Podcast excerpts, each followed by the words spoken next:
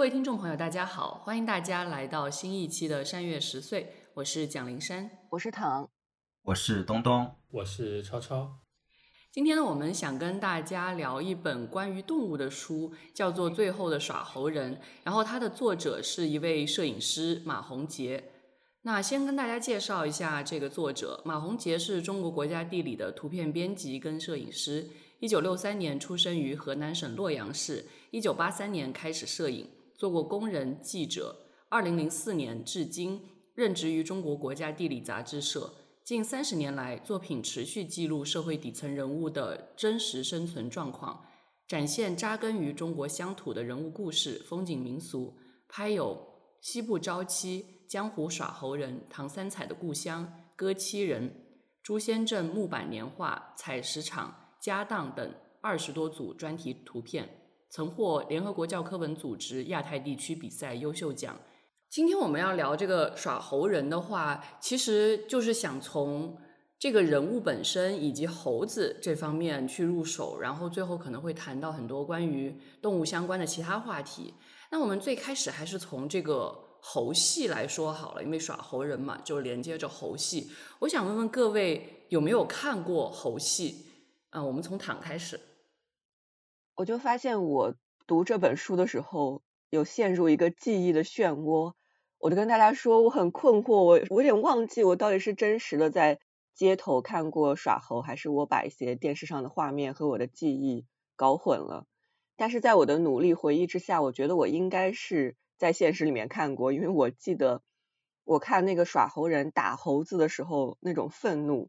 因为本来猴子脖子上就有很粗的铁链子，然后耍猴的还拿鞭子去抽猴子，小时候的我就感觉很生气。当时就觉得这有什么好看的？笑什么笑？猴子好可怜，干嘛要给他钱？他很坏，然后就很生气。这么多年之后，我读到这本书才知道，人猴大战是耍猴表演的一部分，也并没有真的在打猴子。这个后面应该会有专门聊到。虽然没有真的打猴子，耍猴仍然是很有争议的。不过，人猴大战表演这件事情。属实对我来说还是很颠覆。其实也跟唐有非常相似的感受，就是，哎，我到底看过没有？好像是在电视上看到的，但好像我又记得，可能在我比较小的时候，九十年代的时候，我会记得市中心都有耍猴的人，我好像也站着看过几眼，但是就对这个事情印象很模糊，也不太确定是真是假。所以真的跟躺的感受蛮像的。那我想问问东东有没有看过猴戏？从小的话好像没有看过猴戏，我甚至连马戏团的动物表演好像都只看过一次，所以就是对猴戏这个事情完全没有什么记忆。所以其实猴戏这个事情，可能它真的有某一种时代感、年代感，然后可能到现在，就像刚刚东东提到的，它可能成了马戏团或者是。动物园里面的某一种表演，而不是好像大街上真的可以看到的这种猴戏表演。那我们先来聊一聊猴戏表演到底是什么好了，因为其实猴戏表演有自己一整套的历史传承的感觉，然后又有不同时期有不一样的各种各样的猴戏表演。那我们来听东东跟我们分享一下。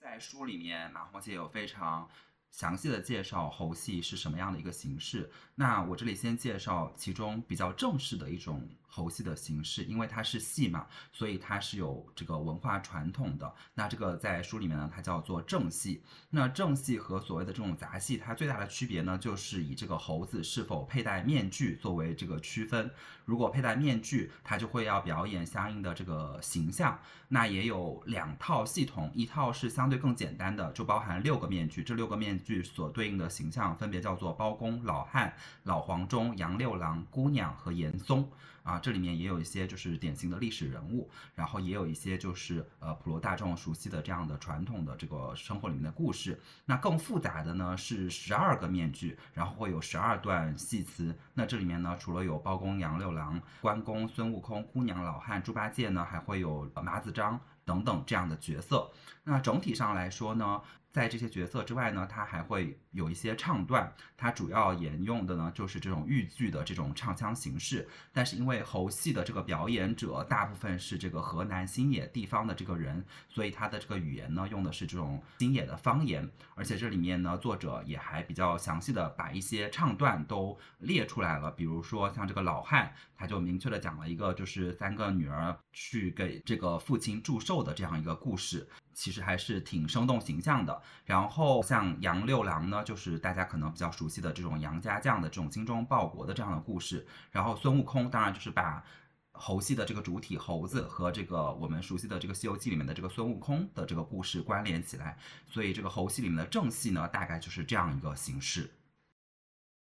刚才东东介绍了就是传统的这种正戏，那除此之外。如果说那些就是不戴面具唱戏的，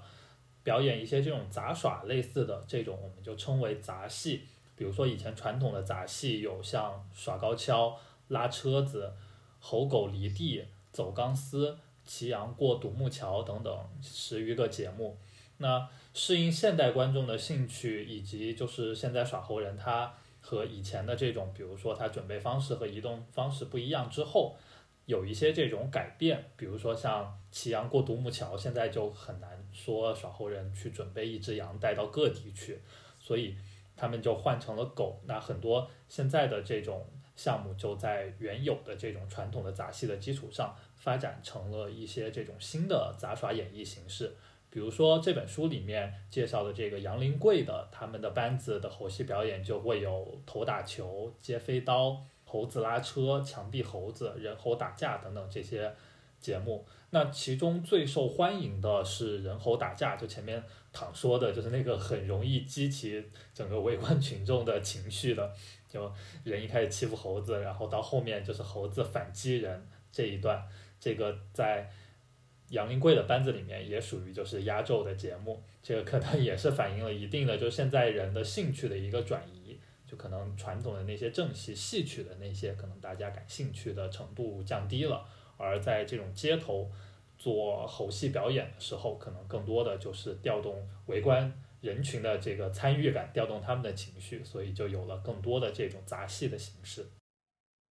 那刚我们说的是以猴子为主体的这些猴戏，那当然猴戏它离不开耍猴人这个角色，也就是这本书它最主要的这个主体。我们就来聊一聊耍猴人这个人物好了。其实耍猴人跟我们之前聊袍哥的时候有一丁点的类似，就是他们也有自己的一整套规矩，还有行话。这是我们当时在聊袍哥的时候也有聊到过的。我们现在就来听坦给我们介绍一下耍猴人又有怎样的规矩和行话呢？书里面是零零散散说了很多耍猴人这个行当的规矩，我觉得都还挺有意思的。如果我们从出发前的组队，也就是这个搭班儿开始说的话，我们自己看猴戏的时候，可能不太会注意猴子的搭配、耍猴人的搭配，但其实这种搭配也是很有讲究的。在一个搭班的猴子组合里面，是最好是有一只大一些的公猴，一只年龄小于公猴的母猴，再加上一只三岁左右的小猴，只有这样的组合才能进行表演。如果是三只公猴，就会经常打成一团。如果都是母猴的话，他们就会懒散怠工。另外，搭班的耍猴人互相之间也要有所了解，要互相考察对方的猴子活好不好。在以前搭班的主要就是家族内的亲戚，现在这一点不是很重要，但是班子里最好还是要有自己的本亲，这样长班的就好说话。长班就是一个耍猴班子里面负责全局的那个角色，其他的角色就还包括。负责耍猴的把式，负责收钱的六子，负责在家做饭的看挑。长班和把式一般是拿最大份额的分红，然后六子是拿中间的份额，看挑的拿最少。这些在出发前就是都要说好。班子组好之后，出发也是有规矩的。首先就是出发的日子，他们讲究的是三六九往外走。不过现在就算不是三六九，只要不是七八就也可以出发。出发之前要在财神像前面上三炷香，求神仙保佑他们一路顺利，人猴平安。出发之后还有一个很重要的问题，就是决定去哪儿。因为如果几个班子去到同一个地方，在行话上叫碰挑，大家肯定都不想撞上。但是如果真的撞上，双方互相看一下，记忆不如人的那个自然就会离开了。在路上大家都不会带很多钱，比如说书里面写到作者跟着耍猴人杨林贵的一次出门，他们每个人身上就带了五十块钱，这个也是规矩，就是出门或者回家的时候都不多带钱，免得遇到抢劫造成损失，或者是说扒火车的时候被警察抓住，可能钱就会被搜走。那如果万一路上没钱了，只要到有人的地方，大家停下来去耍几场猴戏，就可以赚一点生活费。猴戏表演前面东东和超超都讲过了，但其实耍完猴戏的要钱也是有规矩的，因为耍猴的时候观众自然会围成一个圈儿，要钱的时候就要先从外面开始，因为外圈的人比较容易走。要钱的时候自己手上要拿上一沓钱，一般都是面额比较小的，像是一块五块啊这种的。然后到人跟前要双手作揖，陪笑脸说啊您辛苦了，看看猴戏赏两个猴戏钱，一般人就会给个一两块。如果有人不给你说两声，人家不给你就赶紧走，不能纠缠人家。而且客人如果给多了的话，按规矩是要找钱的，因为是希望尽量避免收到大钞，一般最多就收两块，这个是为了尽量避免收到假钞。一天的耍猴结束之后，吃饭要给猴子盛第一碗饭，这是对猴子劳累一天的奖赏，也是规矩之一。这个就是一套流程下来的一些规矩。其实，在过去规矩是更多，现在已经有很多被淘汰了。比如说，在以前说什么出发不能碰到女人，碰到今天就不能走，这很显然就是很荒诞的。但是我觉得也会有一些避讳是蛮可爱的，比如说早晨起来不能说豺狼虎豹这四个字，因为对猴子来说这些动物 都太可怕了。另外还有一些我觉得也是蛮有意思的规矩，比如说母猴怀孕了，按照江湖规矩，班主就要请大家喝酒，等到生下来的小猴子满月了，还要。摆满月酒去宴请村里的耍猴人。除了这些规矩，耍猴人还有很多的行话，就是一些日常生活中的词语改成了相应的话。比如说头发叫苗须，上衣叫叶子，问安不安全叫地平不平。我就不一一列举了。总之，什么鞋子啊、裤子啊、什么烟酒堂前动物啊，或者是不同的人群，都有相应的行话。这些行话是方便耍猴人之间能够更隐秘的交流。刚才林山讲到袍哥，袍哥的行话或者说黑话就更复杂一些，就像是《智取威虎山》里面那种有问有答的对话。耍猴人这些行话还是相对简单的词类替代，而且这些行话现在已经很少有人在用了，可能一些四十岁以下的耍猴人都未必知道这些行话。其实说了这些规矩和行话，耍猴人的一些器具也是很有讲究的。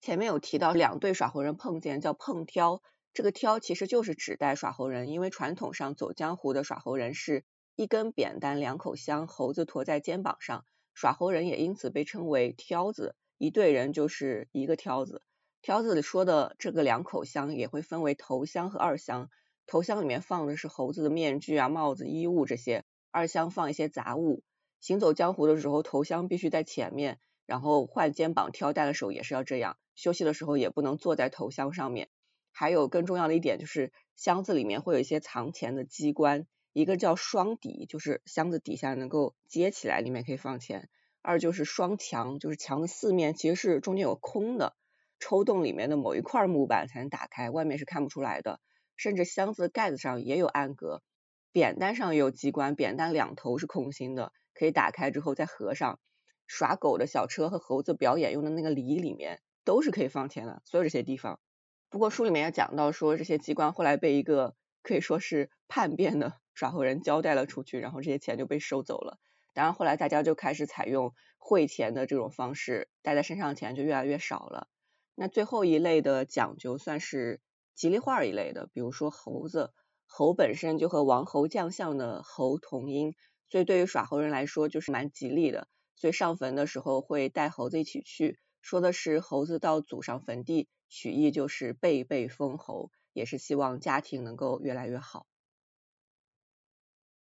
其实刚刚躺跟我们分享这些规矩和行话，可以看到，其实耍猴人这个群体是一个特别生动的群体。那接下来我们想聊到的，其实是我觉得这本书的比较重点在描述的部分，就是这个作者其实他有跟着耍猴人到各地去游历，也得到了很多一手的资料，所以他可以把它写到这本书里。我们每个人都会跟大家分享其中的一些经历。那我先来跟大家分享的这个经历，其实刚刚唐有提到，而且我觉得算是蛮重点的一个经历，让我们读者可能会感到非常的唏嘘，就是耍猴人去扒火车。那他们所扒的这个火车其实是货运车，他们之所以会扒这种货运火车，其实最主要是两个原因，一个就是没钱坐客运车。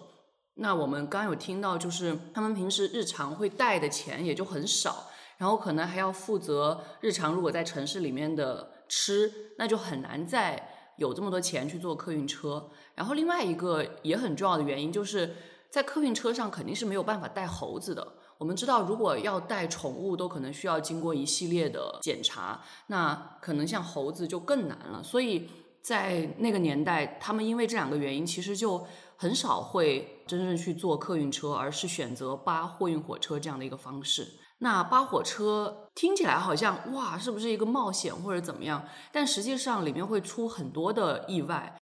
就是作者所采访的这些人当中，就有提到说，啊，有人因为扒火车出意外，导致了身体的残障，或者是甚至聊到说，有时候不小心把那个货运车的门给关了，很容易造成死亡这样的一件事情。所以坐梦贯车的时候不关严门。这样子可以防止外面上锁。除了这些之外，其实扒火车也是蛮艰难的。他们会喝自来水，然后吃馒头。甚至有一次，就是作者在跟他们一起呃扒火车的时候，被列车员发现了。然后列车员还指责这个作者说：“你怎么跟这些社会盲流混在一起？然后不知道这些人有什么可采访的？”作者还因此有了一番反思，就觉得其实大家都是为着活。只不过是活的方式不一样，为什么要去苛责这些人？他们也是辛辛苦苦赚钱，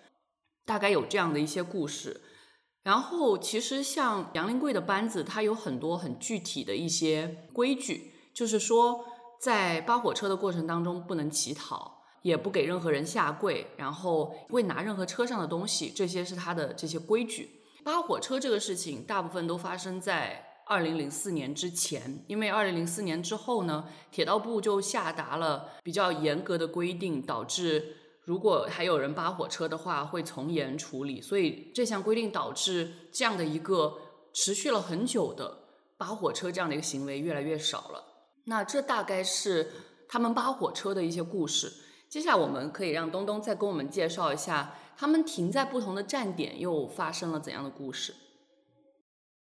刚刚前面有讲到说，因为他们没有钱，所以他们出行的方式呢都是扒火车。那扒火车呢，其实是充满了风险的。那其中一个最大的风险呢，其实就是在这个站点，你要扒上去往不同方向的这个车。然后在书里面呢，其实作者是有介绍到，他跟着杨林贵这个耍猴的这个团体，然后去到了不同的这个边车站，然后去。车的这样的一个经历，然后其中重点介绍的几个边车站呢，其中有三个是在河南的，因为他们这些耍猴人都是河南人，这分别是三门峡边车站、郑州北站，还有洛阳的关林边车站。除此以外呢，还有他们去到这个呃川渝线上的这个安康边车站，然后还有北京的这个丰台边车站，这五个车站。那整体上来说呢，从作者的这个描述里面呢，在每一个这个边车站呢，相对来说。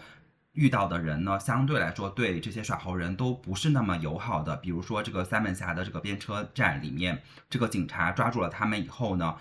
要对他们进行全身的这个搜身，这也是前面讲到的，就是他们不敢随身携带过多的这个钱财，就是怕遇到警察搜的时候呢，会把他们的钱全部都搜走。而且这个边车站的这个警察呢，会非常的。严苛就是他们后来，呃，为了躲避这个搜查，就把钱藏到了这个馒头里面，才能躲开这个警察的这个搜车。而且在这个郑州北站呢，有一个。保安呢，就是盯上了这些耍猴人，所以他们每一次经过这个郑州北站的时候呢，都会被这个保安抓住。然后在这个洛阳的这个关林边车组呢，他们也讲到说，就是他们这个保安为了抓住他们，甚至就是追了很远，把他们追到了一个村子里面，然后再把他们带回到这个关林车站的这公安室，把他们抓起来。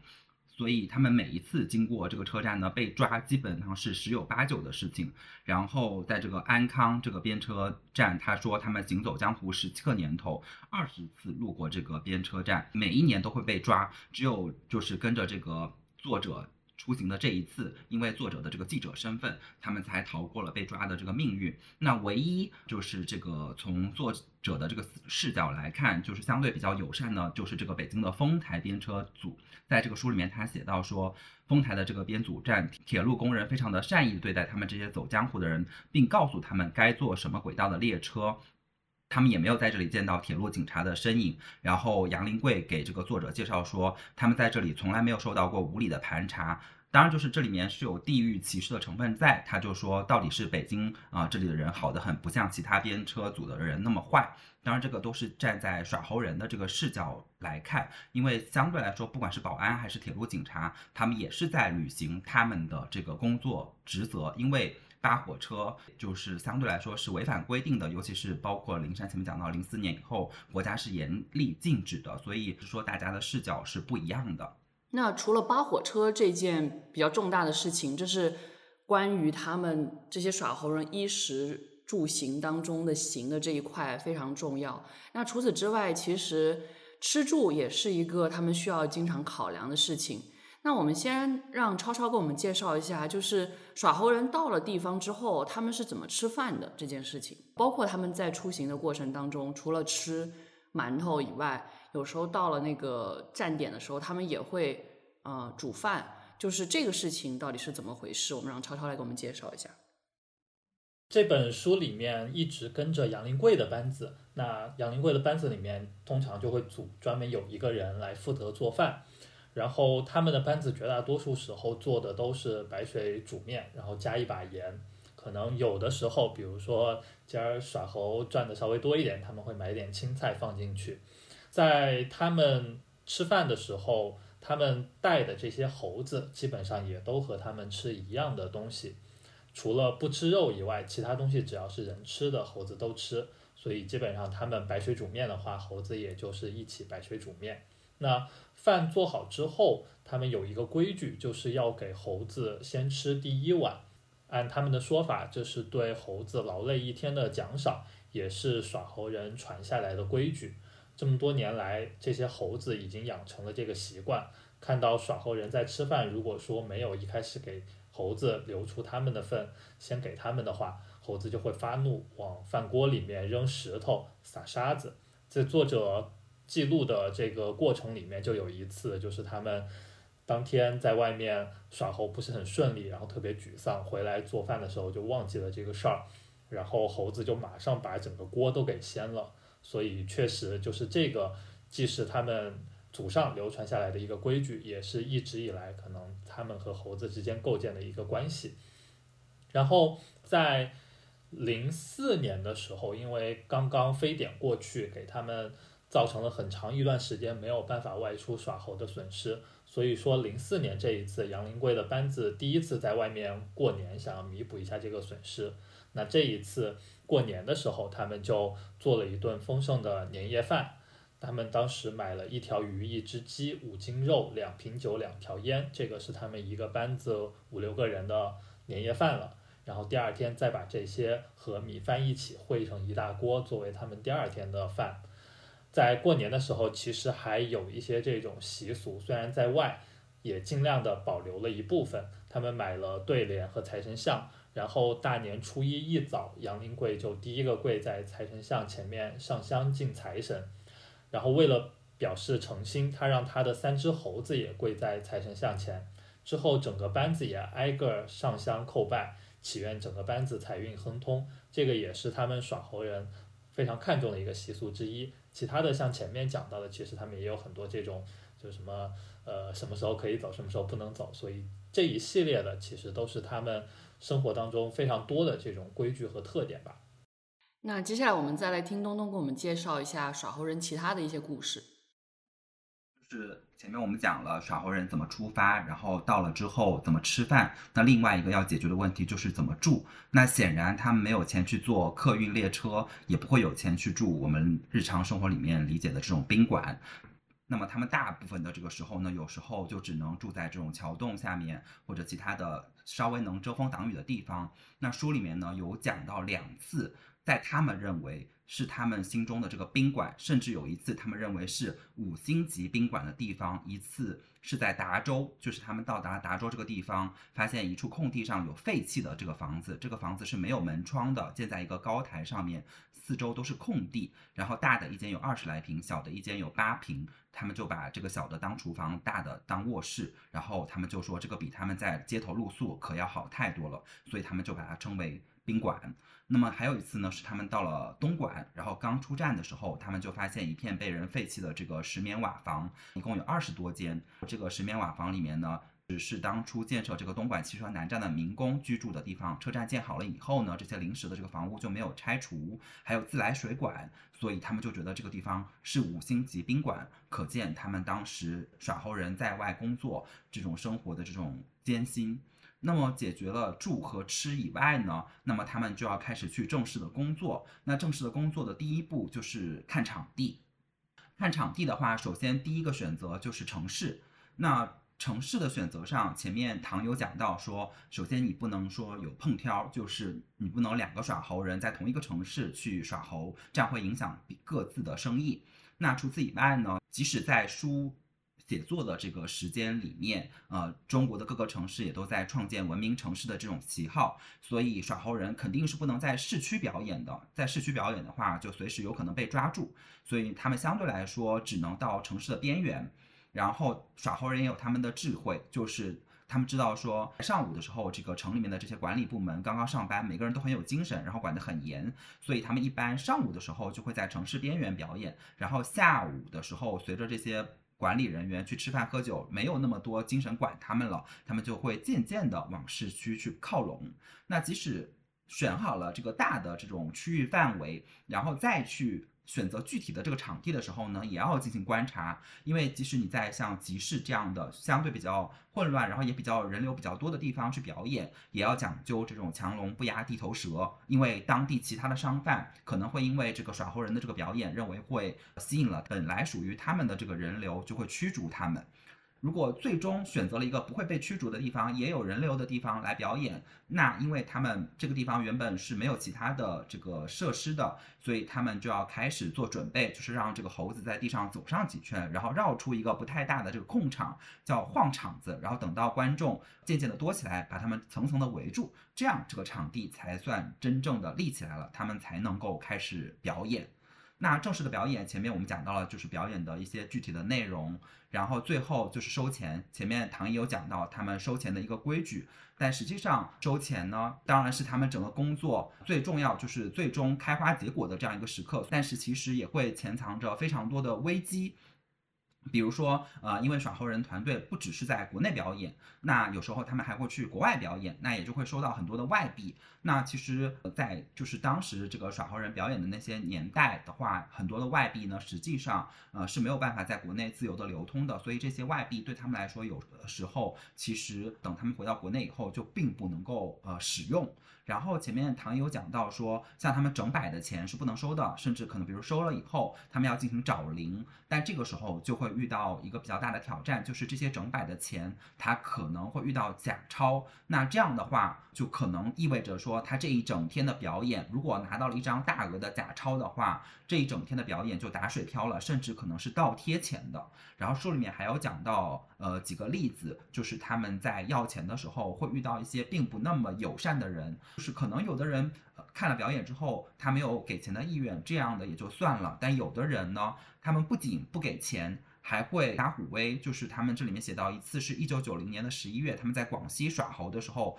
碰到两个人自称是法院的，然后把他们叫到一边搜身，然后最后只搜到五块钱的情况下，他们恼羞成怒，然后当街把杨林贵他们暴打了一顿，把他们打得很惨。然后还有一次是一九九四年的十月。杨林贵他们在成都火车站耍猴，然后其中有一个看这个耍猴的呢，就是这个火车站综合治理办公室的。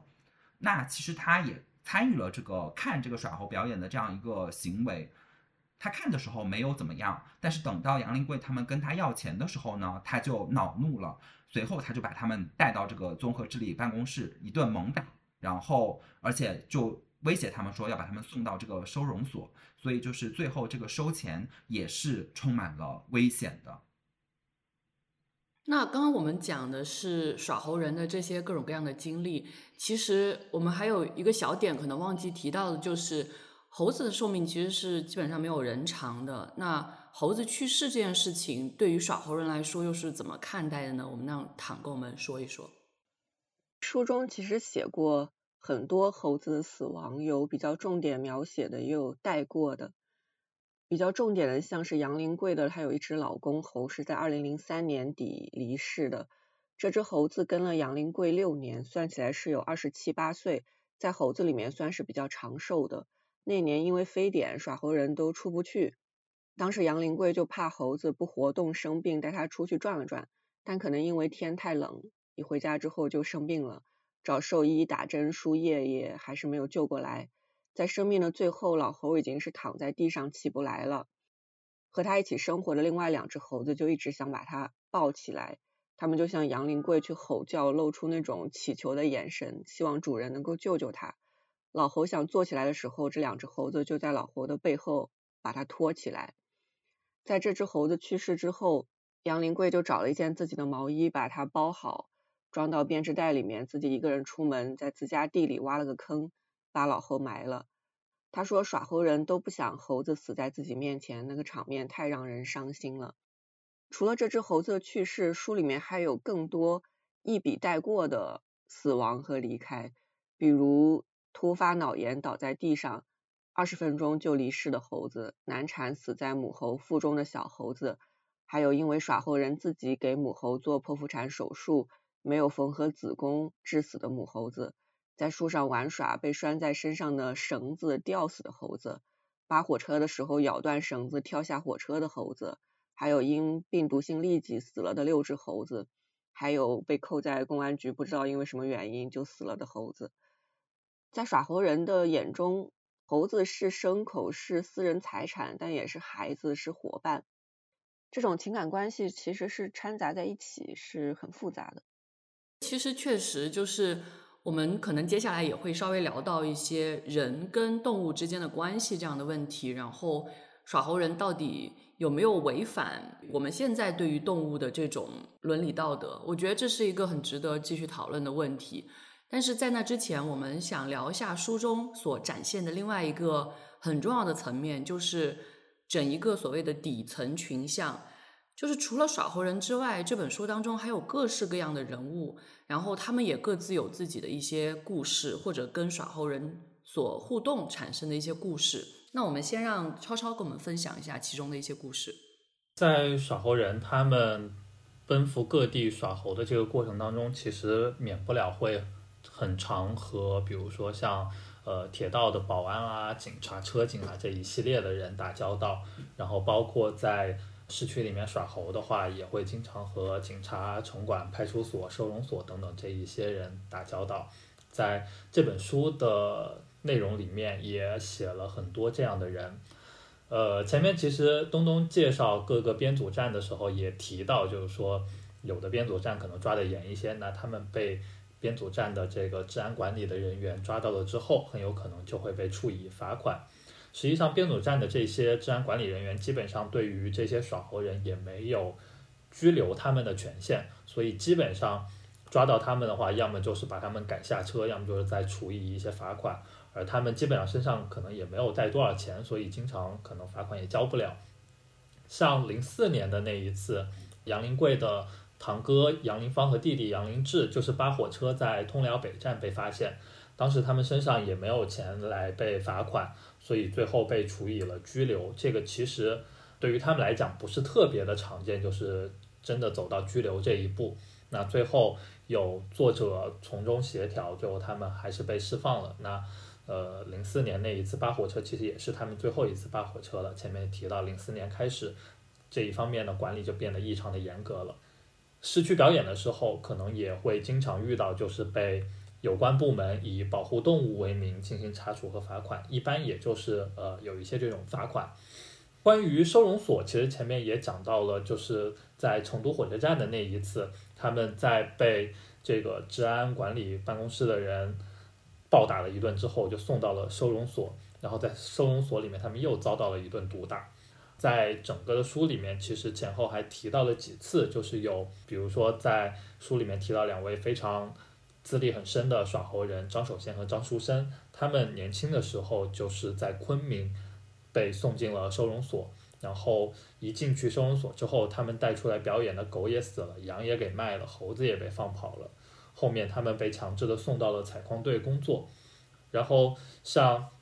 他们在扒火车的时候也遇到了就是被收容所收容，然后之后遣送回家的年轻人，在遣送的过程当中逃了出来，然后也是当时没有吃的没有喝的耍猴人，他们就仗义的救济了一点吃喝的。其实，在这个故事里面，可以经常看到，就是收容所对于这一些人他们的帮助。我们看到的这一部分可能相对的比较有限一些，整个收容所可能会有一些这种管理上面的空白，然后对于他们来讲，可能待在收容所里面或者被遣送回去，并不是一个很好的对待的方式。对于他们的现状而言，可能他们会倾向于就是从收容所或者在遣送的过程当中逃出来，这个也变相的表明，就是收容所的这一系列的对待对于他们来讲，可能有一些不是特别。好的印象或者特别好的结果，在这里面其实还有一个非常重要的事件，就是一四年的时候发生的一个猴戏案件。这个案件其实如果大家上网搜索的话，也可以看到很多相关的这个信息。就这一次案件，其实它的这个影响还是相对比较大的。这个事儿开始的时候是一四年，有四名新野县的耍猴人，他们在黑龙江牡丹江市耍猴的时候，被当地的森林公安局处以了刑事拘留，就是这个其实就是一个比较少见的情况。然后一个月之后，他们被强制取保候审，然后他们身上带的六千块钱，就是他们耍猴的这些收入，被扣做了取保的候审金。而且他们当时带出去表演的六只猴子也被公安局扣下了，没有归还给他们。这六只猴子当时估计的价值可能总计差不多是在五万元左右。在他们被拘留期间，后来知道就是扣下的这六只猴子里面有一只因不明原因死亡了。对此，他们在整个的这个被拘留的期间都不知情。在取保候审之后，他们反复去。森林公安局讨要他们的猴子，但非但猴子没有被讨回来，反而他们被刑事起诉。牡丹江森林公安局把他们带到了八十六公里之外的东京城镇林区检察院，起诉这四人非法运输珍贵濒危野生动物罪。这个就是一个相对比较严重的罪名了。当时在本地的牡丹江市区的检察院和法院。都没有受理这个案子，而受理案件的检察院和这个森林公安局之间其实是有一些不寻常的关系的。当时现任的牡丹江森林公安局局长之前就是东京城管委会的主任，然后这个案子的异地审理也没有上级检察院的指定管辖决定书，是存在着越权的情况的。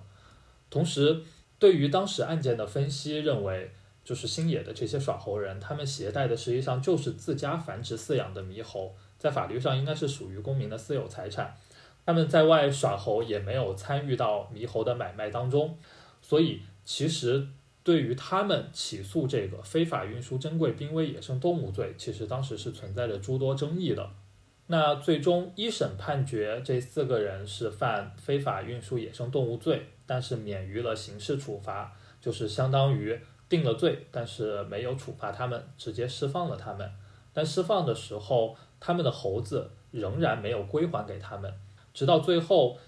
大家介入进去，私下和牡丹江森林公安局进行沟通的时候，然后表示不追究这个死亡的一只猴子的这个事，之后，公安局才将剩下的这五只猴子归还给了当事人。这四名耍猴人后来在接受采访的时候也。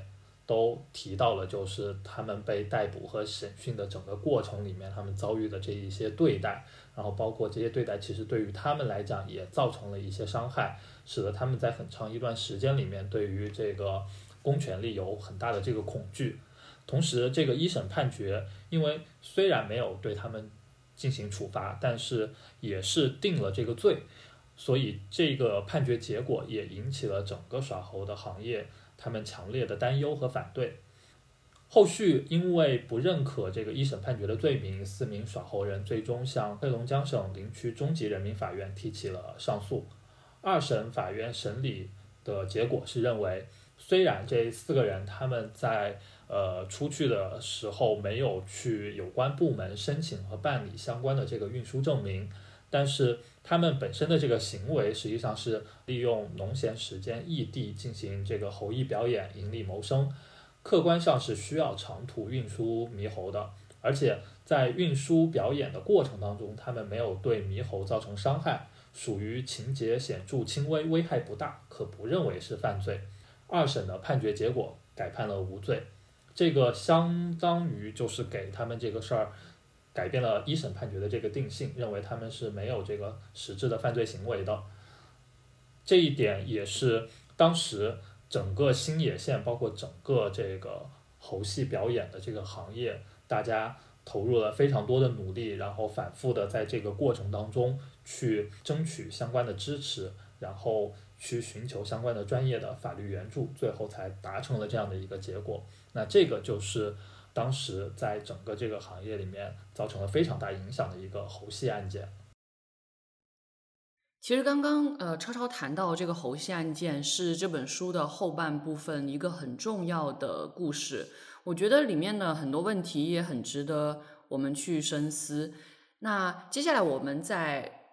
请东东跟我们聊一下，就是调查记者这一块的故事。其实我刚刚有多少提到一点，但是可以再深入的聊一聊。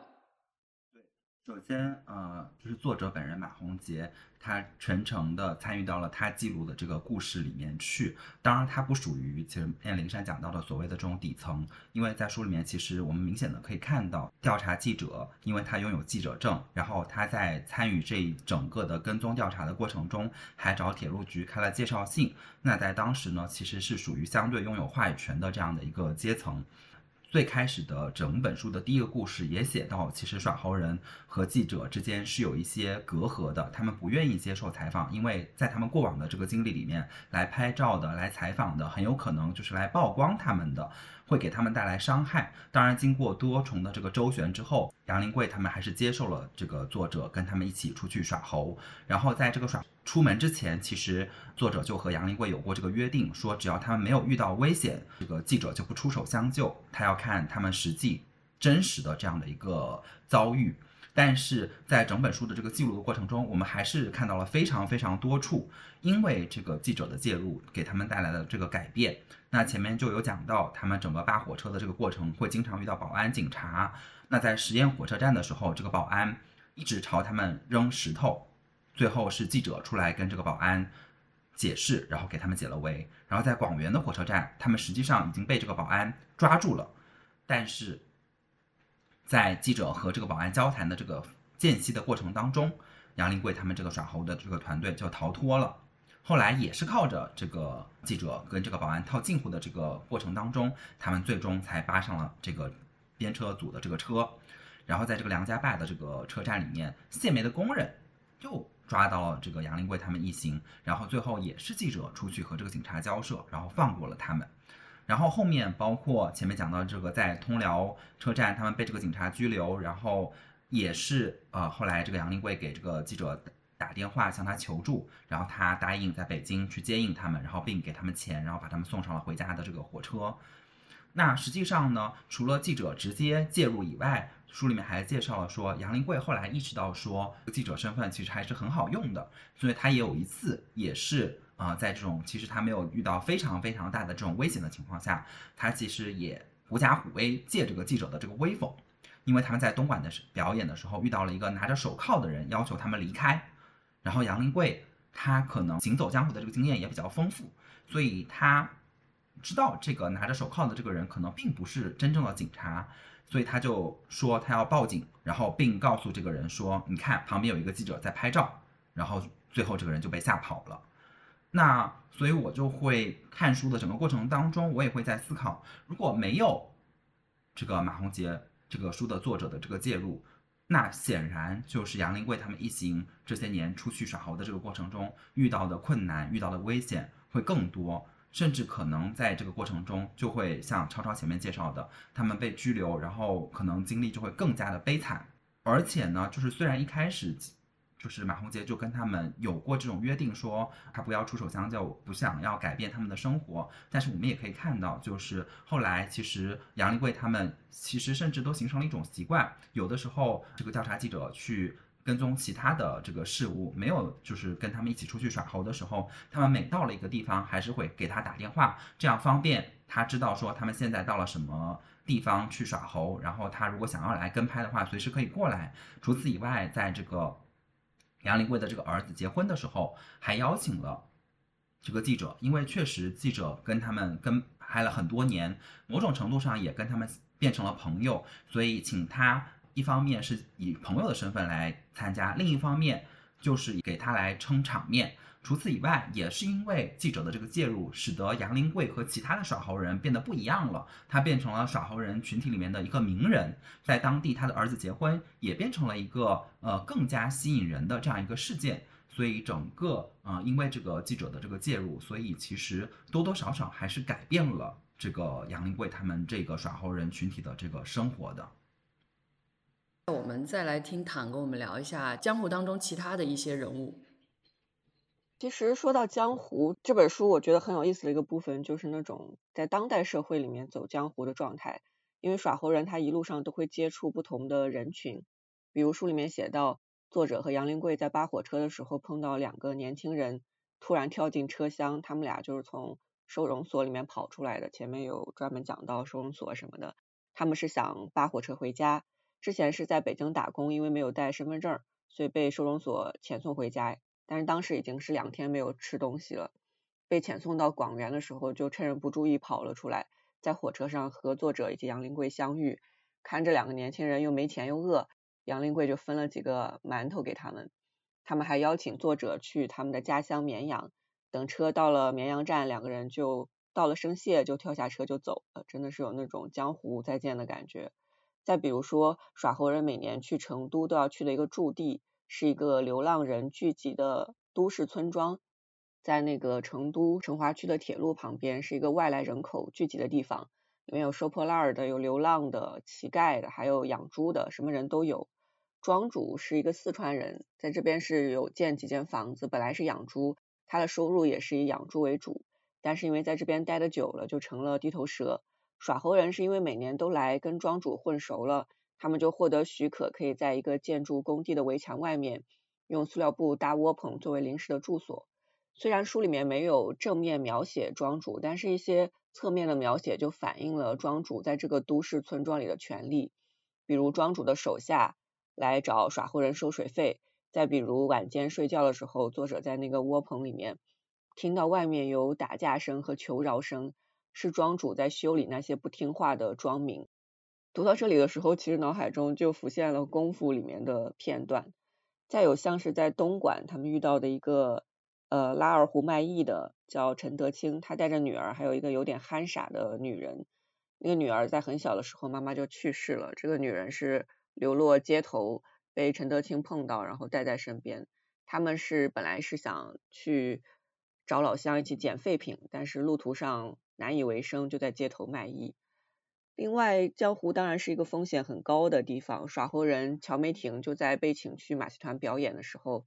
被老板以各种理由骗走了辛苦攒下的十八万。耍猴人们也碰到过被骗进传销组织的年轻人，那个年轻人是被同学从四川骗到广东的，进去就要交钱，伙食费自理，每天被迫上课，还要被要求打电话骗亲友，上街去骗人，直到他偷跑出来，随便坐个车到东莞，才联系上家里面。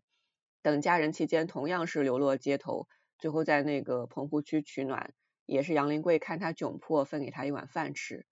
这些故事其实是散落在书中，因为是耍猴人作为主线，所以他们是等于被走江湖的耍猴人给串了起来。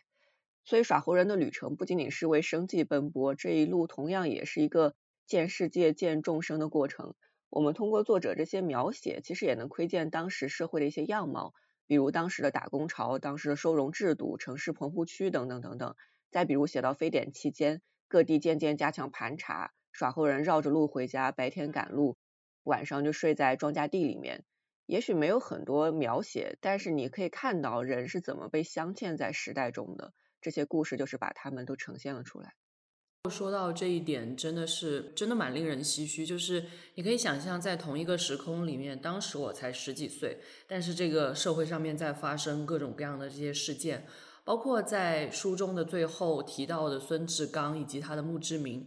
我印象还蛮深刻的。就是我当时还在可能小学、初中的样子，然后这个事件真的是在。前网络时代吧，就是不像现在这种社交媒体这么发达的时代，但肯定是全国人民皆知的一个事件。我觉得在这个意义上，其实去读这些人的经历还是很重要的，让我们知道了这个世界各地都在发生什么样的事情。我接下来想说，其实是在星野这里，在这些耍猴人的家乡发生的各种各样的事情。其中一件令我蛮震惊的事，也是我觉得。如果我们要去思考这个作者他的行文当中一个值得反思的点，就是杨林贵他的妻子贺群其实是被拐卖来的，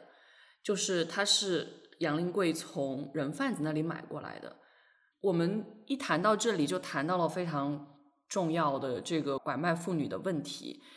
在书中，其实这个作者的笔触是比较偏向。男性的，然后也是在他看来可能相对中立的。他会说，杨林贵在把贺群买来之后，还联系了贺群的父亲。然后呢，作者也会表达说啊，他们在这个环境里面已经很不错了。然后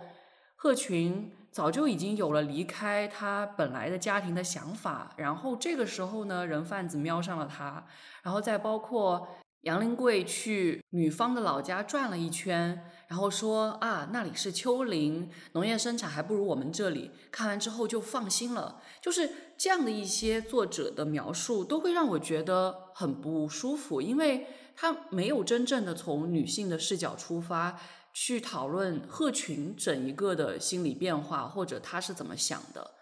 所以。这一点是作者在描述底层群像当中完全没有被展开，但是非常值得展开的点。而与此非常相似的，就是我在介绍里面有提到的作者的另外一本书，叫《西部朝妻》，也是一个我稍微翻了一下，令人非常不适的一本书。然后我就很好奇，是不是只有我一个人感到这种不适？因为“朝妻”这个词应该是打引号的，里面也牵涉到了一些。对于妇女的不公对待的问题，然后我发现有一些豆瓣的评价其实跟我是很像的。比如说有一个评价说，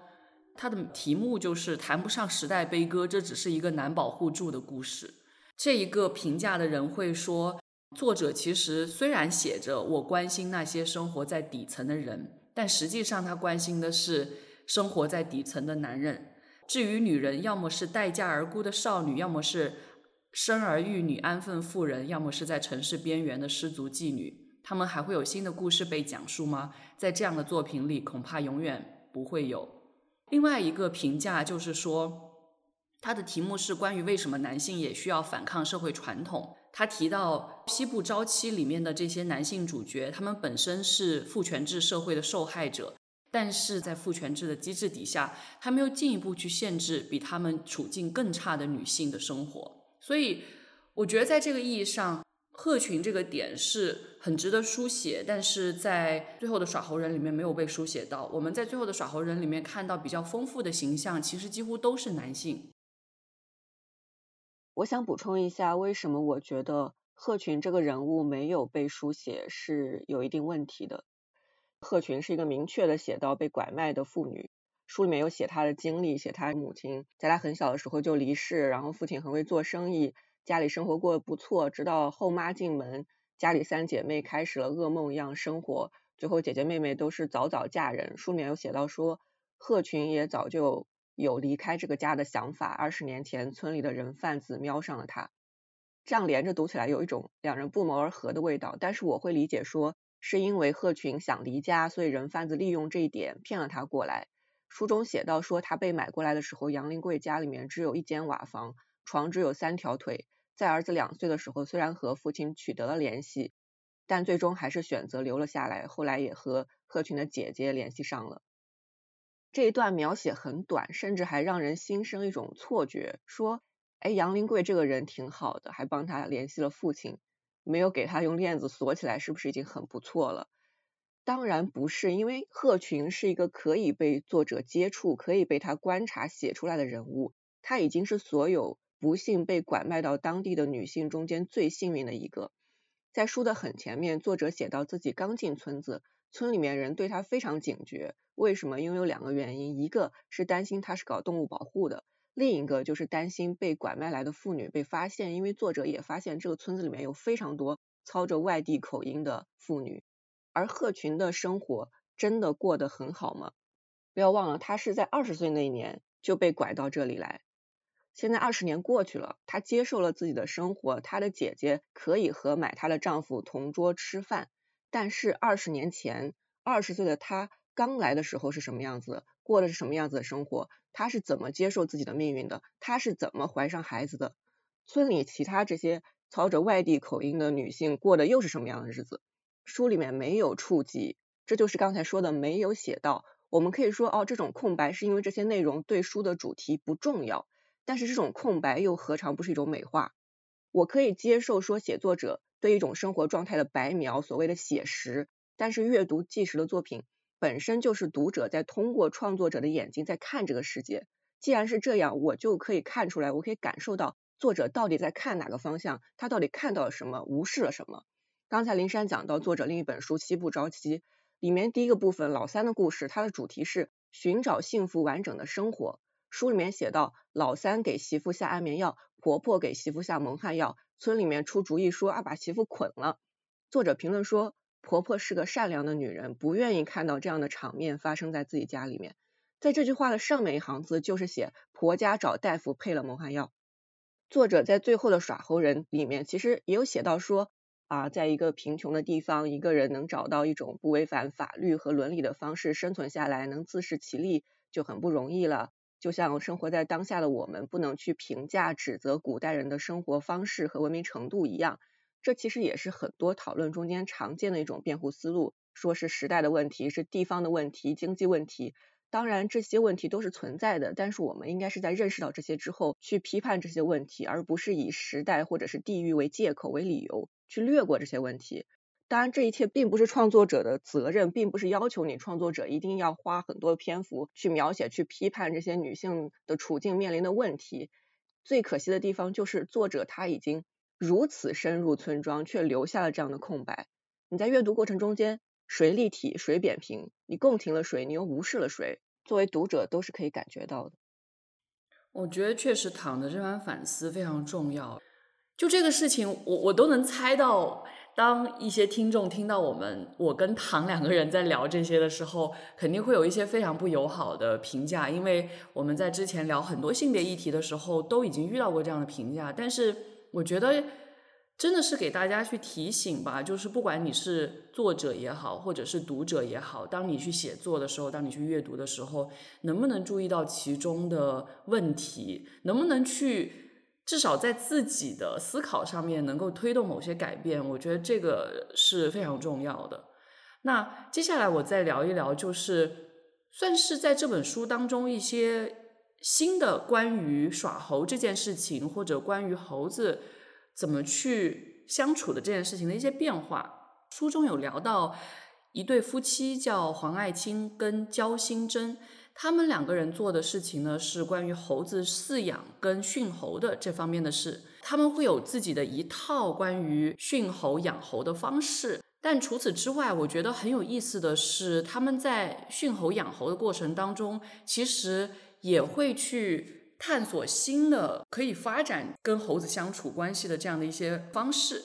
在书中有提到说，现在中国景区百分之八十的猴子都来自新野，然后他们也会开一些猴子艺师培训班，然后就是去训练这些人，然后跟猴子进行一些艺术跟杂耍结合的表演。我觉得这确实是可能在养猴、训猴这件事情上面的一些新的发展。然后还有一个点是。有一些耍猴人会把老猴子卖给这对夫妻，然后他们再卖给医疗机构，可能进行一些医学实验。我觉得这个里面也涉及到一些伦理的问题，我们可能接下来会谈到。那这是我们刚刚聊到的书中各种各样的内容，我们想拓展一下，因为这确实是我们好像为数不多的聊动物的。这一块的书，其实关于动物有很多可以去讨论的点。我们在节目的最开始有聊到马戏团，然后也谈到动物园。关于动物表演这一块，其实有很多我们可能可以去思考的问题。那我们先请躺来跟我们聊一聊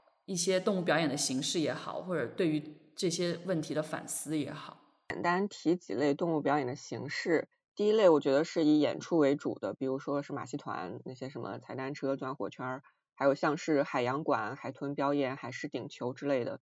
另外还有动物园里面也会有一些动物表演，比如我有查到什么大象转呼啦圈，站在很小的那个圆凳上。此外，影视里面也会有动物演员。第二类是动物合影，尤其是和一些猛兽，也有一些像是蛇啊这种的。第三类我觉得是训练动物，提供一些服务，本质上还是在表演。比如训练猴子当服务员上菜，有些地方有训练大象用象鼻子给人按摩什么的。还有一类就是像斗牛这样，同样也是供人观看。最后一类是骑动物。今年二月份的时候，泰国那个野生动物之友基金会曝光了一张照片，就是一只工作了二十五年的母象派林，它整个背部塌陷凹折，永久损伤。因为这二十五年，它一直被迫载运游客，甚至一次要载运六名游客。但是大象它看似强壮，它的背部并不适合载重。基金会就呼吁游客不要骑大象，也不要观看大象表演。除了大象，有像是骑鸵鸟什么这样的项目。另外，我读到《瞭望东方周刊》那篇文章里面，世界动物保护协会科学顾问孙权辉表示，鼓励游客以活物投食猛兽，行为本质上也是残忍的表演，并不是商家宣传的一种野化训练。我列这些也其实也是想说，动物表演离我们真的很近。也许你没有看过耍猴，但可能也多多少少了解过上面讲到的这些形式。那我首先讲躺前面讲到的其中一个，就是动物表演。因为其实我们看的动物相关的书籍可能并不多，但是我们看的动物相关的影视作品并不少。呃，那我记得我在有一年的这个年终的总结里面，其实就讲到当年我看的一部电影叫做《虎兄虎弟》。那这部电影本身，其实从艺术创作的这个角度上来说，其实是挺值得赞赏的。它讲述了就是在柬埔寨生活的野生老虎，然后在人类寻宝的过程中被发现被捕，然后虎爸和虎妈先后为了救这对虎兄虎弟，先后去世。而虎兄虎弟呢，也分别被驯化为这个马戏团的老虎，然后另一只呢，被在王宫中这个被观观赏格斗这样的两只虎兄虎弟的这样一个故事。那这个电影的主旨，它当然是批判人类对这种野生动物的这种生活空间的这种侵占，同时也批判这个你像这个虎兄虎弟分别被驯化为了这个马戏团的老虎，然后另一个是被格斗的这个老虎。都是两种我们前面讲到的动物表演的形式，也是对这种动物表演的这种批判。但是实际上，在这整个电影的拍摄的过程当中，它是动用了三十多只老虎。老虎当然就是在一些这个电影的这个背景资料的介绍的过程当中，他会讲到说他们请了专业的这样的野生动物的这种专家，而且这些老虎都是所谓的被救助的老虎来拍摄。但是不管怎样。这些老虎，它都是在遵从这个电影的这个表达去进行违反他们自己自然规律的这样的一些动作，然后完成了这部电影的拍摄，所以它反过来也形成了对这个电影本身主旨的这样的一种批判，所以我就会觉得说，其实呃，我们肯定很容易在看一些动物相关的这个电影的时候被感动。然后也会对这些动物它的可爱，然后或者说它跟人类之间的这种互动关系，呃，产生一种共情。但是我们还是要注意，在这个动物参与的这些影视作品里面，它的背后其实是有这种所谓的强迫动物劳动的这样的一种形式的存在的。那相较来说，我觉得，比如说像现在越来越多的跟动物有关的这种影视作品，它会采取动画的形式去创作，那就比采取你真实的动物去表演，对动物来说是更友好的。虽然它失去了那种完完全全的真实的感觉，但是至少从动物保护的这个角度上来说，它是更加友好的。那即使是要参与到这个真实的动物的这种拍摄的过程当中，那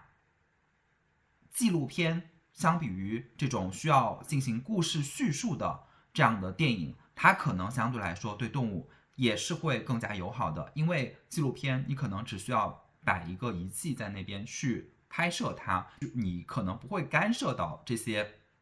动物本身的这个生存。当然，就是如即使你采取这种纪录片的形式。也还是存在着一定的风险，比如说，因为你这样的一些摄像头的这种介入，呃，可能会对一些，比如说习惯黑夜生活的这些动物，会给他们带来这种光的污染。但是相比来说，可能会比这种采取真实的这种动物参与的这种影视作品，会相对来说风险会更小一点点。大家如果经常去动物园的话，应该可以感受到一个趋势。就是动物表演的成分正在慢慢的减少。我小时候其实去动物园还是很常会见到这种动物表演的，而且动物表演也比较的受大家的这个欢迎。就是比如说像什么转火圈啊，什么骑单车啊，什么那个海狮、海豚什么跳啊之类乱七八糟这些东西，基本上都是当时动物园招揽游客非常重要的手段。但其实现在这些。节目大家应该可以感受到，就整体趋势上应该是明显的在减少。这个其实也是大家对于这方面的一个思考和一个认识的改变吧。其实动物园本身对于动物来讲，应该是重要的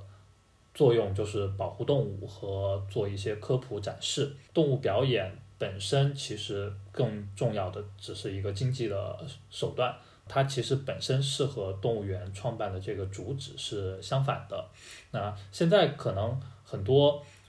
动物表演会被改变成为，比如说一些动物的这种自然行为的展示，因为其实动物的自然习性里面也有很多，它其实是有一些这种视觉上面啊，或者说观感上面啊，有一些这种特殊感觉的。比如说有一些这种平常不常见的动物，它们去捕食啊，或者它们做的一些这种。平时的动作行为，它其实对于我们来讲也是一个比较新鲜的这个体验。这一些是符合它们自然天性的。那这种他们本身自然行为的这种展示，可能在未来会成为取代过去的这种传统动物表演的一个重要的形式。而这些是和动物园的它的创办的主旨是吻合的。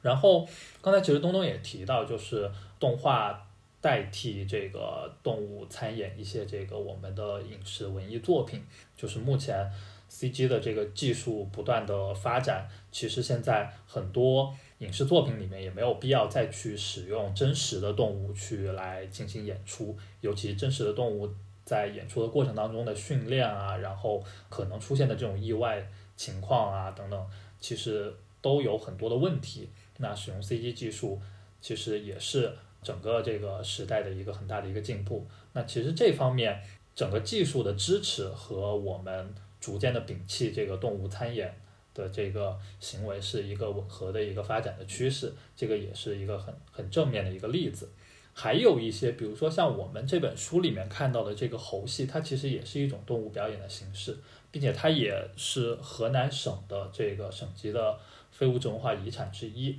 这一个和前面可能。存在于动物园里面的这种表演，或者我们传统的这种马戏团表演，它可能又会有一些不同。比如说这里的这一些猕猴，它本身就是为了表演用途而人工繁育的，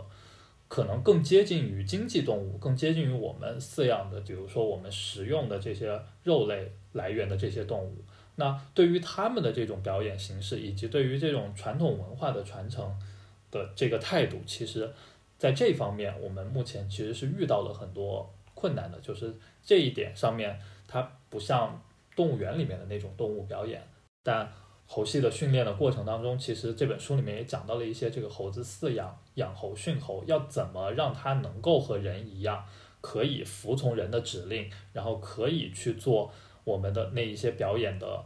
项目。那这个过程里面肯定就存在有奖励和惩罚的这个过程。比如说，如果猴子没有按照我们的指令去进行表演的话，那可能就会对它有一定的这个惩罚。比如说书里面有提到，其实对于有一些它生来可能脾气就比较暴躁的这种猴子，就要以恶制恶。那书里面没有具体的写出来怎么以恶制恶，但我们可以想见这个过程里面肯定有很多这种从我们动物保护的角度出发，肯定也是一种虐待的行为。那未来其实这一些猴系到底怎么发展？其实这也是整个新野县所有的这个猴系群体，他们所面临到的一个非常大的问题。因为超超刚刚前面讲到说，猴系作为新野县的非常重要的一个。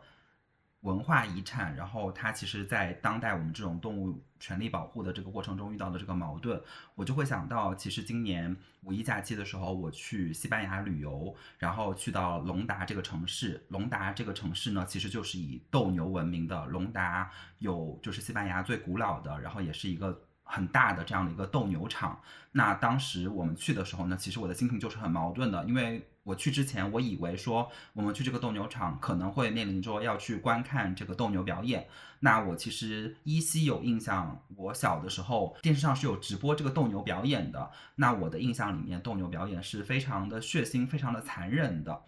所以我当时心情是很矛盾的。当然后来我知道说这个斗牛场现在已经停用了，没有斗牛表演。那我们去的只是参观这个场所，然后里面会介绍说这个斗牛的这个历史。那其实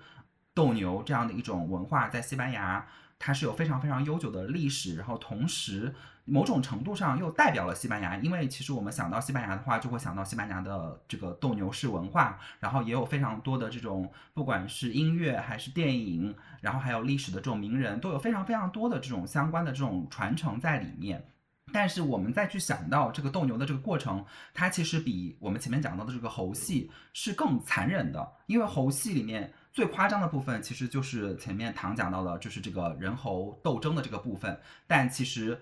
书里面也有写到，就是这个耍猴人，其实因为他跟猴子的关系是比较的亲近的，他其实只是佯装打这个猴子，然后这个猴子其实也知道说，那后面我就表演这个反扑的这个部分。但是斗牛的话，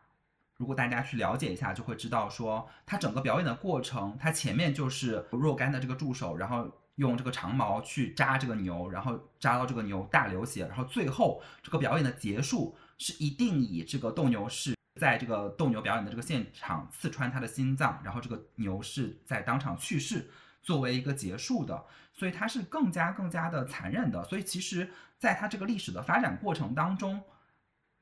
在西班牙内部，它就面临着巨大的这种争议。它其实早在十八世纪的时候就被波旁王朝的这个贵族禁止，变成了说在民间流传。然后到一九九一年的时候，这个西班牙的这个加纳利群岛就已经立法说要禁止这个斗牛。然后到一零年的时候，西班牙的这个加泰罗尼亚地区也说要立法禁止，一二年开始不能有斗牛。但是尽管有这样的一个往前推动的这样一个。进程，但是到一六年的时候，西班牙宪法又认为说，加泰罗尼亚地区的这样一个禁令它是违宪的，而且就是在一六年西班牙进行的这个民调的这个过程里面，就是说在十六到六十五岁的这个年龄阶层里面，有百分之五十八的这样的西班牙人，他是支持禁止这个斗牛的，但是仍然有百分之十九的人是持反对禁止斗牛的。嗯，这就是一个非常非常矛盾的事情。虽然从我的这个自己的情绪的角度上来说，我肯定也是反对斗牛，因为我会觉得说斗牛的这样的一个形式非常的血腥残忍。但是反过来一想，一方面这是一个非常非常悠久的历史文化，那你现在就禁止掉了它。第一方面就是我也有看到资料说，比如说在这个疫情的这个三年的过程中，因为所有的这个斗牛表演都没有办法进行。所以对这个产业，然后也包括相关的这个呃工作的这个人员，造成了巨大的这个经济损失。那包括也会对西班牙整个宏观的这样的这个旅游业造成这个冲击。那另一方面，进一步的去想，好，那今天我们禁止掉了这个斗牛，这个我们现场看到它血淋淋的这样的一个过程，但是可能我们在日常的这个餐饮里面，我们还是会吃牛肉。那这些被屠宰的牛，它只是因为那个过程没有呈现在我们面前。但对于大部分的非素食主义者来说，我们还是没有办法拒绝享用牛肉这个食物。所以就好像变得说，其实又有一点点伪善，就是我们道德层面上是往前进了一步，我们拒绝了这个血腥残忍的这个过程，但是我们最终还是接受了说，我们人类这样的一个中心主义的这样的一个视角，我们要为了自己的这个食欲去妥协。所以就是整个想下来，我也会跟超超一样，就是心态是非常非常的复杂，嗯。其实前面讲了那些什么动物表演之类的，我在查这些东西的时候，也是有查到住建部在二零一三年有发布全国动物园发展纲要，里面就有说到杜绝任何侮辱、虐待、恐吓、殴打动物的行为和杜绝各类动物表演。二零一七年还发布了动物园管理规范，里面也是规定了动物园不应该开展下列活动。一用野生动物进行表演，二在游客视线范围内投食活体动物，三将野生动物作为道具用于商业活动。不过这些文件都是住建部发的，所以它的管辖范围其实是有限的。因为城市动物园是归住建部管的，野生动物园是归林业部管的，而且市场化运营的比较多，现在都是政府招商企业投资，而动物园经营又是归文旅部门管的，而动物管理它又是分。陆生动物、水生动物其实是归属于不同的部门的，那这种管理的混乱就很容易留下各种空间，而这些政策文件通常只具有指导意义，落实到实际操作层面就是另外一回事。所以，首先在管理上肯定是需要加强的，而且也不仅仅是出台什么杜绝表演这样的政策一刀切就行了的，因为如果动物园本身的存续都有问题的话，就更不用说去考虑改善动物的生存环境了。再有像是前面东东讲到影视幕后那些事情，观众是不知道的，那必然是需要更多的规范和管理。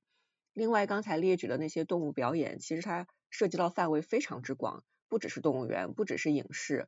在二零零五年的时候，世界动物卫生组织出版了《世界动物卫生组织动物福利标准》，它提出了有五大自由：一是免于缺乏营养、饥饿和干渴的自由，需要有清净的饮水及。维持健康与活力所需的食物；二是免于生理上及心理上不适的自由，需要适当的庇护环境以及舒适的休息场所、温度和气候；三是免于疾病和伤害的自由，要提供预防、迅速诊断和疾病治疗；四是免于恐惧和紧迫的自由，要确保各种环境及对待不会造成精神上的痛苦；五是自然表现行为的自由，提供足够的空间、适当的设施以及同类的动物伴侣。当然，这五个自由你讲出来，大家会觉得好像离我们很遥远。当然，这在不同的环境之下、不同的社会背景下，它的实现程度肯定是不一样的。说出来未免会有一种很大很空的感觉，但其实也并不是。因为我其实也看到很多比较令人振奋的救助动物以及表演动物的新闻，比如前面讲到的大象派林，再比如我看到二零一九年上海长风海洋世界运送了两头白鲸去冰岛。那里是由全球海洋野生动物慈善会以及国际鲸豚保育协会共同开发的全球第一个开放性水域的白鲸自然保护区。还有二零一七年的时候，世界三大马戏团之一玲玲马戏团宣布解散。二零二二年重组之后，也是取消了动物表演。而且像是德国有一个马戏团，它是使用三 D 投影来取代活体动物的表演。虽然说起来只是一头大象、两头白鲸、一两个马戏团。但是，就像我们小时候可能都读过那篇小短文，什么一个小男孩在沙滩上把搁浅的鱼扔回大海，有人就说啊，沙滩上这么多鱼，你做这些事情谁在乎呢？他边扔边说这条鱼在乎。而且以象征意义上来说，其实每个动物相关的事件都可以引起我们的反思。比如我们自己回忆一下，也许会想起来小象茉莉，会想到瞒报事件，当时都是引起了很多讨论，这些都是一点一点的进步。那从个体出发的话，作为游客个人来说，个人是可以抵制动物表演的。但是在现实中间，动物表演的残忍可能是被掩盖的，因为游客看不到动物被驯化的过程。这种残忍可能需要拐个弯，需要共情一下。在这一点上，我觉得可能加强自然教育、动物教育和生命教育，也许会帮助我们更好的去了解动物，更加尊重生命。另外，前面有提到说这个动物权益和非遗之间的一些。张力，在这一点上我可能是没有矛盾的，因为传统文化确实是需要传承，但是一定是要以动物的生命为代价吗？我们现在有那么多的技术手段，你只有亲眼看到猴子被铁链拴着在那儿走钢丝才叫传承传统文化吗？明明是可以有更多记录保存的手段，纪录片儿，还有我们刚才前面讲到那些器具、那些食物，前面提到这些行话和规矩，都是历史文化的一部分。哪怕是斗牛这种国家级的文化传统。它如今的延续更多的是文化保护意味呢，还是利益追求更多呢？我觉得这个是可以去讨论的。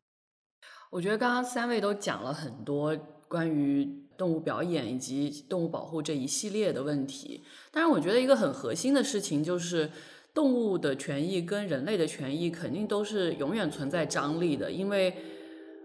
怎么说呢？就是你要完全在不侵犯另一个种族或物种的权利之下去进行存活，其实是非常非常艰难的。刚刚东东也有提到非常日常的，我们在吃肉的时候要怎么去思考？我觉得这些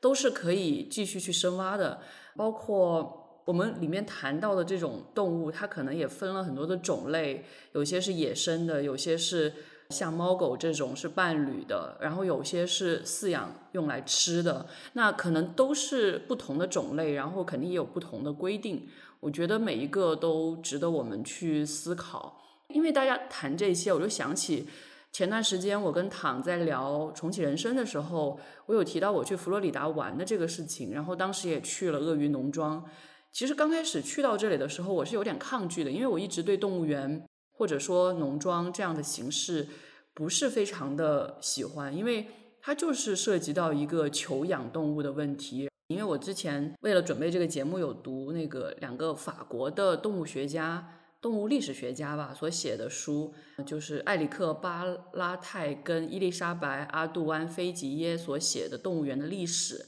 然后里面就有谈到动物园是。动物与人以及自然与文化强制性相遇的地方，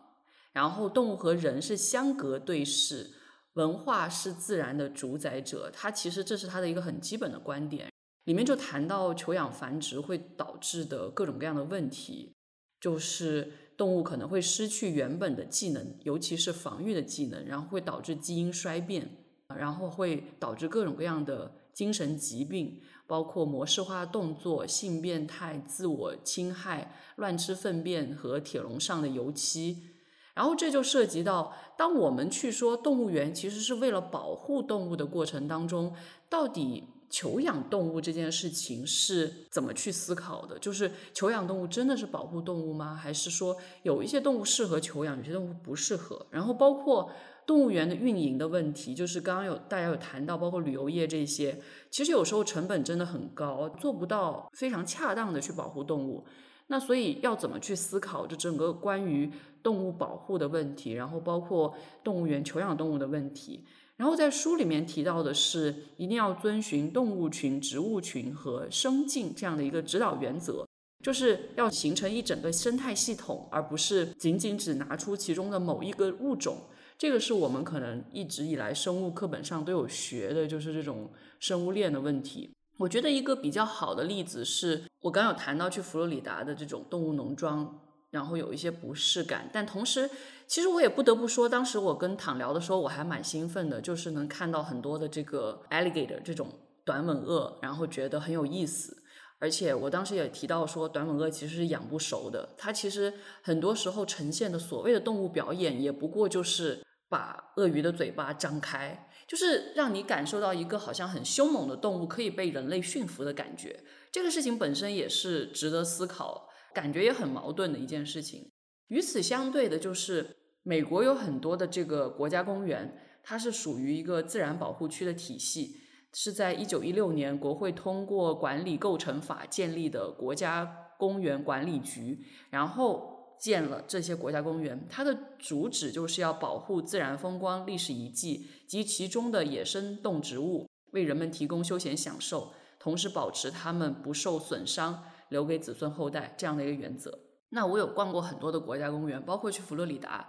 也逛了一些国家公园，它其实里面的这个状态就是很不一样的。在国家公园里面，其实人是被关起来的，人是在车子里，人是在过道上，那。动物是可以随意的去生存的。我在佛罗里达的国家公园也见到了很多短吻鳄。其实，在那些环境里面很有意思，就是我是感到恐惧的，就是我会在路边突然看到短吻鳄，然后这个时候我的第一反应是我要跑，我要退开。然后包括在黄石国家公园也是同样的感受，就是我们坐在车里面，然后你会看到野牛或者是麋鹿他们在过马路。因为我们是侵占到那个状态当中的人，所以我们很多时候是应该被关起来的。然后国家公园里面是一个自然保护体系，所以动物是可以随意的走动，随意的去享受他们想要占据的那一片地方的。所以我觉得这也是我们可能去思考的一个路径。然后很多的问题我们可以